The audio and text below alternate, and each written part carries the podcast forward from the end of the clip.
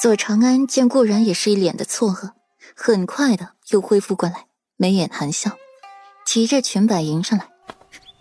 华宁见过皇后娘娘。花灵公主免礼，和世子妃聊了这么久，本宫倒是困乏了。果然呐，人老了不得不服输。你们年轻人一块儿啊，本宫就不陪了。武皇后抬抬手，打了打哈欠，一边的英珠有眼力见的迎上来，扶着武皇后到楼上去歇息。只是这话却是让人寻味，一向爱护容貌、不服年纪的武皇后，竟然也有一天会承认自己老的一天。顾软紧蹙黛眉，总觉得武皇后这话另有含义。左长安走过来，挽住了顾软的手臂，也是不解去看武皇后。姗姗，你怎么和皇后娘娘走到一块了？从慈宁宫出来碰上的，先入座吧。顾然轻声道，刚转身就碰见了长孙元和裴玉他们有声有笑的说话聊天，几人被那钟儿逗得不行，软软的一小只，任人搓扁，好玩极了。左长安又看到了那一幕，如光炫彩的美眸暗淡下来，手不自觉地摸上了小腹，眼底流淌着丝丝的伤感。顾然看到了这情绪，心底不解，也没多管，倒是大大方方的迎了上去。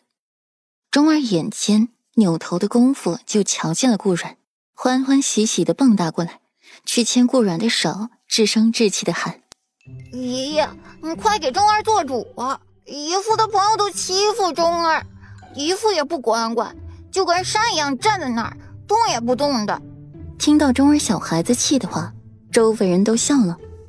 哼，这小子还挺会告黑状的。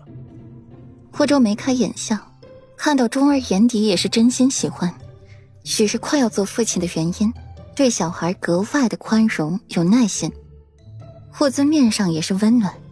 只是看到了左长安脸上颓废的表情，像是想到什么似的，两只手滚烫的紧，像是被人的手紧紧的揪住一般，又疼又难以呼吸。裴玉的面上依旧春风，一身月牙白的锦袍裁剪合体，身姿清瘦挺拔，朝顾软走去，步履轻缓，如芝兰玉树，光风霁月，说不出的尊贵雅致。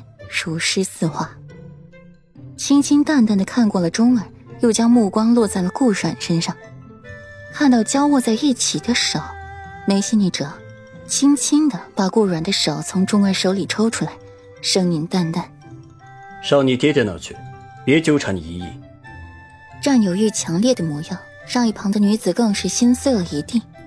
为何那被裴世子放手心里宠的人，不是自己呢？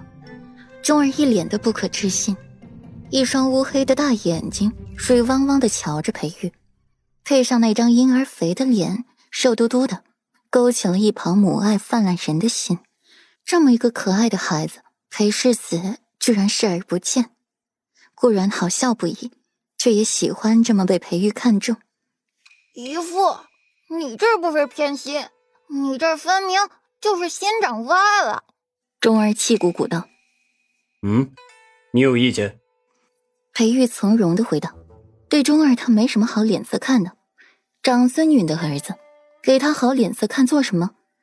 更何况，这个钟二是不是如表面那么纯良无害，还得两说呢。”旁边的命妇听到了裴玉这明显偏心眼儿的话，也是好笑，同时也羡慕顾然嫁得如斯郎君。一旁的长孙女看到这一幕。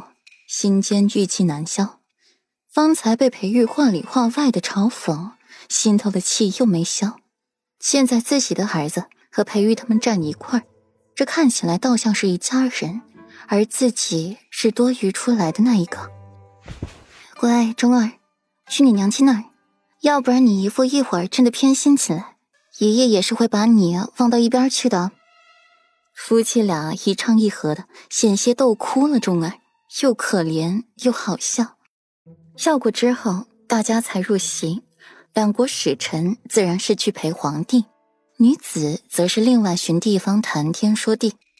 只是这一次多出来一位钟儿，将场面弄得更加欢快。顾家五姐妹聚在一起，做长安自然是不好插一脚进去的。离了畅音阁，去了太液池，阳光落在湖面上，波光粼粼的，煞是好看。湖中的锦鲤流淌的正是欢快，露出了可爱的鱼头，眨眼间又游回湖底，调皮的模样，也是让人的心情好一阵的放松。